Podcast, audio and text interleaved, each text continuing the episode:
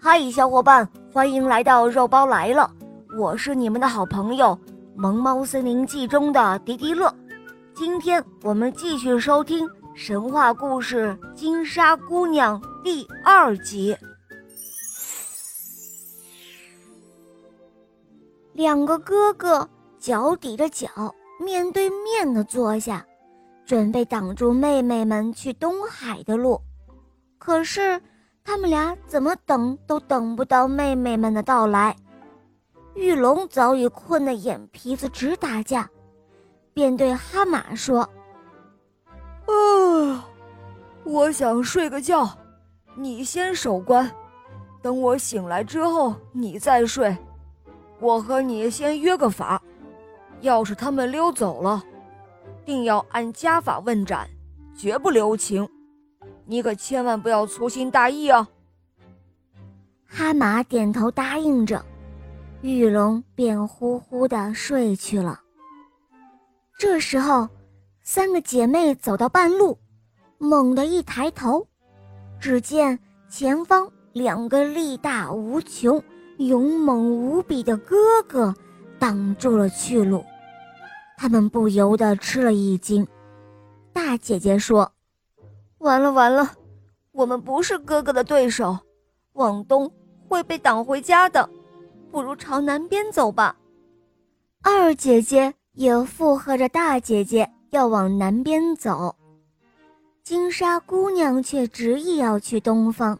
她说：“不管有什么样的艰难险阻，我也要去太阳升起的地方。”大姐姐一看是劝不住三妹妹了。便怒气冲冲地独自朝南奔去，他留下的脚印变成了怒江。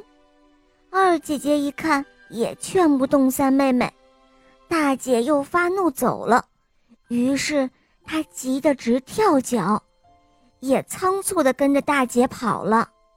她踩出的足迹变成了澜沧江。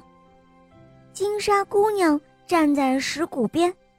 依依不舍地目送两个姐姐远去之后，突然，她转过身，向着东海的方向跑去。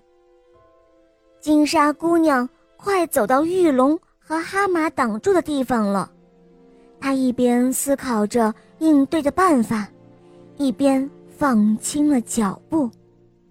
终于，她想出了办法来，她唱起了优美动听的歌儿。那露珠般圆润、琴声般悠扬的嗓音，像一阵催眠的清风，蒙住了哈马的耳骨，像甘美的醇酒，浇醉了哈马的心。金沙姑娘一连唱了十八支悦耳的曲子，哈马听得心驰神往，朦胧迷糊，渐渐的。他沉入了梦乡。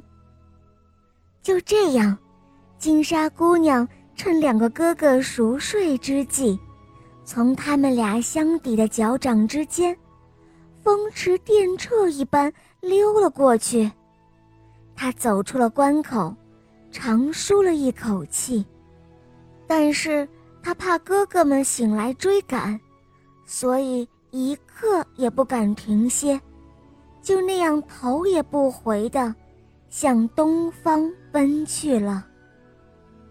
当他的哥哥玉龙一觉醒来，见到老二哈马也正在酣睡，三妹妹却已从脚下溜出去了，跑得很远很远，已经追不上了。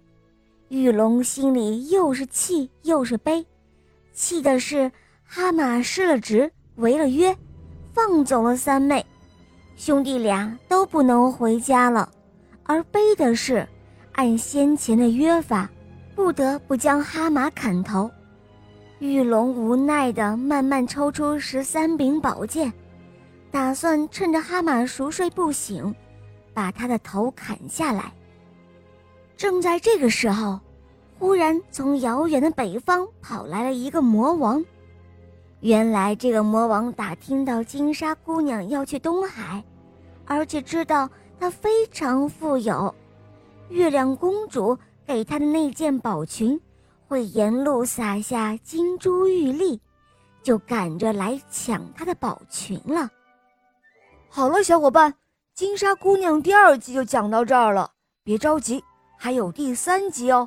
哈哈，我是你们的好朋友滴滴乐，就是《萌猫森林记》中的滴滴乐哦。喜欢我的小伙伴，和小肉包一起来找我玩吧，么么哒。